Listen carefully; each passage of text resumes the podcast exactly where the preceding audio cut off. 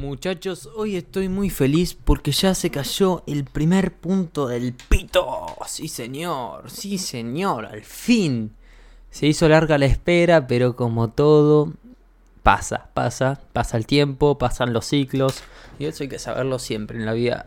Siempre hay que ser consciente de, por más que el momento sea lo peor del mundo o lo mejor del mundo, hay que saber que es un ciclo y que termina. La vida nunca es igual, la vida no es todo el tiempo bien, no, es todo el tiempo mal, y no hay que caer en esa mentira de que siempre van a ir las cosas bien o mal. La vida es una montaña rusa, básicamente. Suben los ciclos, a veces bajan, a veces se mantienen. Y es lindo saberlo. Y es lindo estar preparado para eso. Y uno cuando está en el momento fácil o está en el momento estable o de subidones, está tranquilo y piensa que va a estar siempre así. Y hay que estar preparado. Hay veces que la vida va a venir y nos va a hacer ¡pum! Carajo. ¿Te pensaste que era fácil? No, el juego tiene sus, sus cosas. Puede ser una muerte a veces, puede ser una pérdida, puede ser un accidente, puede ser perder el empleo, tener que mudarse, ver algo trágico, pasan cosas. Pero tenemos el poder, tenemos la capacidad de resignificar y de utilizar las cosas. La vida es neutra.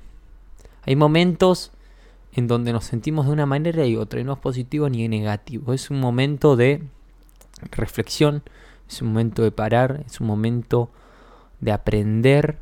Y a veces se aprenden emociones que son más, nos gustan más, y hay veces que se aprenden emociones que son incómodas, que son, ay, que te pesan, que querés salir de ahí que no sabes cómo afrontarlas, pero en el proceso uno aprende.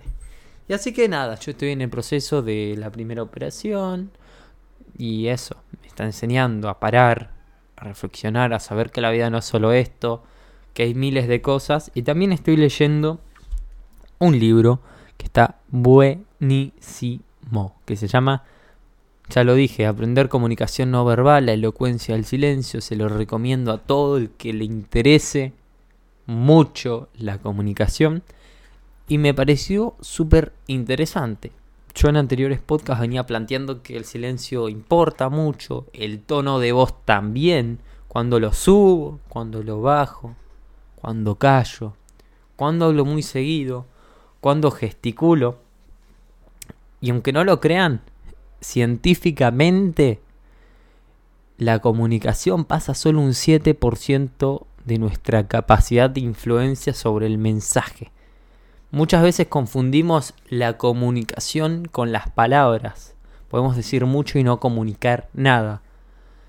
Y el 38% pasa por mi tono de voz. Entonces yo tengo una capacidad total de un 38 más un 7% de influir en vos con lo que te estoy diciendo si puedo llegar hacerlo de una manera efectiva, utilizando las herramientas de la comunicación, como lo es mi voz, como lo es mi forma de hablar y mi forma de ser. Entonces puedo influirte casi un 50%, un poco menos, 40 y algo.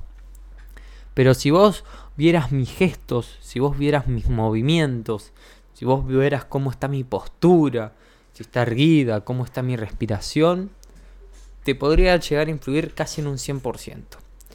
Pero ¿para qué es importante saber cambiar, manejar estos silencios, estos gestos, estas posturas? Porque la comunicación es fundamental. ¿Qué seríamos sin comunicar? ¿Qué sería yo si no pudiera interpretar el mensaje que me está dando mi mamá o que me está dando el entorno? Y saber leer entre líneas, como dicen otros, es una capacidad hermosa que yo he desarrollado y que vos también podés desarrollar.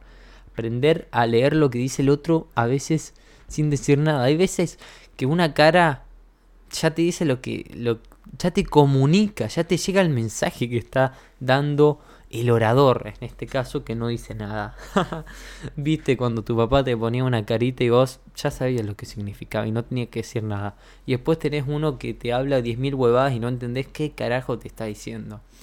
Yo creo que el mensaje tiene que estar pensado, observado y reflexionado antes de decir Y tiene que ser un conjunto del tono de la voz, de los movimientos y de las palabras. ¿Y por qué llega esto? Porque me pintó. Este podcast a veces no tiene sentido. Y a veces tiene mucho. Así que estoy feliz, espero que vos también. Nos vemos en el próximo